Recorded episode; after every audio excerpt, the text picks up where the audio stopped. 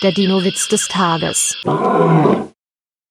Ein Besucher fragt den Museumswärter, wissen Sie, vor wie vielen Jahren dieser Dinosaurier hier gelebt hat? Das kann ich Ihnen ganz genau sagen, werter Herr.